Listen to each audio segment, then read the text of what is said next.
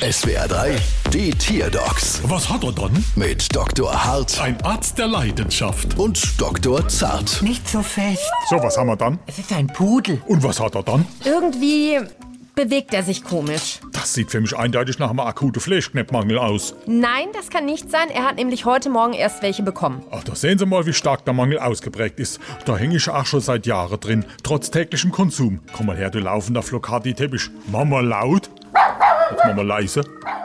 Sef, ich bin mir nicht sicher, ob es wirklich ein Fließkneppmangel ist. Der Pudel bewegt sich so, als wäre irgendwas in ihm drin. Aber er wirkt doch pudelwohl. Also, wenn es nicht besser wird, dann gehen Sie mal mit ihm zum Tierarzt. Sef, wir sind Tierärzte. Ah, ja, stimmt. Oh Gott. Ich schlage vor, wir röntgen ihn. Ah, Rentke ist eine gute Idee. Und gar nicht so billig. Da gehen wir da rein. Achtung!